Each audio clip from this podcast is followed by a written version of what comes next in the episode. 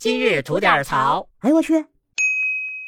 您好，我肖阳峰，今儿跟您说一个熊孩子坑家长，一剪子下去剪了人一撮头发，赔了一万多块钱的事这事儿呢，出在五月二十五号，在东莞啊，有这么一家理发店。当时呢，店里顾客挺多的，所有的工作人员呢，都该干嘛干嘛，各忙各的。这时候呢，有一位顾客带着一个小朋友，大概呢有个五六岁的样子吧，是一女孩。孩子嘛，在这儿等着呢，肯定是无聊啊，就这儿看看那儿看看，看到这个理发师啊，给顾客拿剪子剪头发，哎，他觉得挺有意思，就在旁边看着。哎，这看了一会儿吧，哎，这姑娘觉得好像这也不难嘛，对吧？不就是拿剪子绞头发吗？这宝宝我也行啊。哎，于是他就整个店里边晃悠，挨个看这客人的脑袋。哎，第一个看着，哎呀，这不行，头发太短啊，不好玩。再看了一个，这发质太次了，剪不出什么效果来呀。哎，到第三个，哎，这更不行，这是秃子，这是一直走啊走，哎，走到一个小姐姐边上，哎呀，看着小姐姐头发真好看，一头大长头发啊，还染着色儿。这孩子一看，那就就她了啊，必须就她了。在旁边抄起把剪子，吭哧下去就是一剪子呀，绞下老大一撮头发来。绞完以后啊，坐那儿那小姐姐才反应过来，哎呦，回头一看，好嘛，这一绺啊，从半山腰咔嚓就给剪下来了。这怎么补救都补救不了啊！但回头一看吧，还是那么小的一孩子干的。这小姐姐呢，实在是没辙了，直接选择报警了。哎，咱也别吵别闹，让警察叔叔来了评评理，看这事儿该怎么办。这警察同志来了以后吧，那看这种情况，那只能问了，说小姐姐啊，你这头发剪成这样了，要不然其他头发也按着这半山腰这长度。给您剪完了以后啊，让这个孩子家长掏这个剪发的钱，您看成不成啊？这小姐姐说不行啊，我喜欢长头发，你看别的头发还长着呢，就这一撮啊，半山腰给剪了啊，我得把这个补救回来。那警察同志又问这理发店的工作人员了，说这事儿有法补救吗？那理发店的这人就说吧，啊，行啊，我们能接头发，不过呢，按照这个多少和长短啊，得接个七八次，那这费用呢，得一万二左右。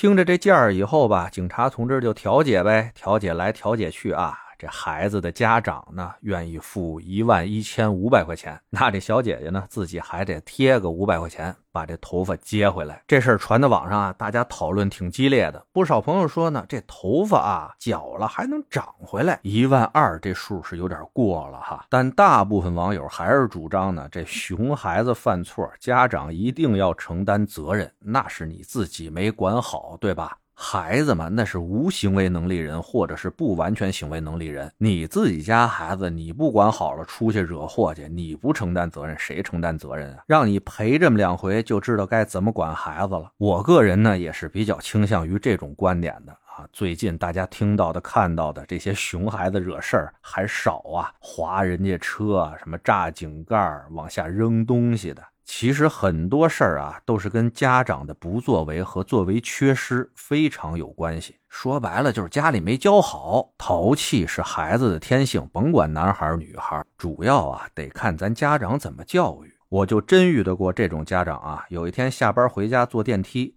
有一奶奶带着一小男孩，这小男孩呢，也就是个五六岁的样子。上电梯以后淘气，看见那电梯上的数字吧有亮，他就好奇嘛，就上去拍去。那我就赶紧制止说：“哦，说小朋友，这可不行啊！你都摁了以后，人家怎么坐电梯啊？”话音还没落地啊，孩子还没啥反应呢，后面那奶奶还不知道是个姥姥啊，蹭一家伙就站出来：“怎么了？我们家孩子摁两下怎么了？他是孩子，你不知道吗？”哎，来，孙子，摁就摁，啪啪啪，把那电梯上所有数字全给摁亮了。哎，给我气的呀！心里话，这就是老混蛋啊！这就是孩子到这样的家长手里，他能好得了吗？所以像这样的家长啊，就得让他接受几次社会的暴击，知道肉疼了，才知道以后应该怎么做人，应该怎么教孩子。咱再说回来，绞头发赔钱这事儿哈，哎，说完这事儿，您觉没觉得哪儿有点不太对？哎，就是这个店家，他难道不应该负起什么责任吗？我作为顾客到你的店里边接受服务，莫名其妙的被别人把头发剪了，不能说都是你们店家的责任吧？但你们店家多少有点监管不力的责任吧？起码是没有在你们的义务范围之内保证我的安全。这是孩子绞了我头发，这要万一孩子捅了我的脖子呢？所以啊，我觉得这店家多少应该担点沉重。但是这个事情里边吧，这店家好像有点因客人的祸得他的福的意思啊，平白无故的多了个一万二的买卖。我是没接过头发啊，我不知道各位小姐姐能不能跟我说一下，这接头发到底多贵啊？八绺头发要个一万二，这数合理不合理啊？啊，就算是这数合理啊，但是店家，你的客人在你的店里边出现了问题，你不但不用承担任何责任，反倒挣了一万二，这事儿我怎么总觉得哪儿有点不对呢？您说是不是？得嘞，想聊新鲜事儿，您就奔这儿来；想听带劲儿的故事，去咱左聊右侃那专辑。期待您的点赞和评论。今儿就这，回见了您的。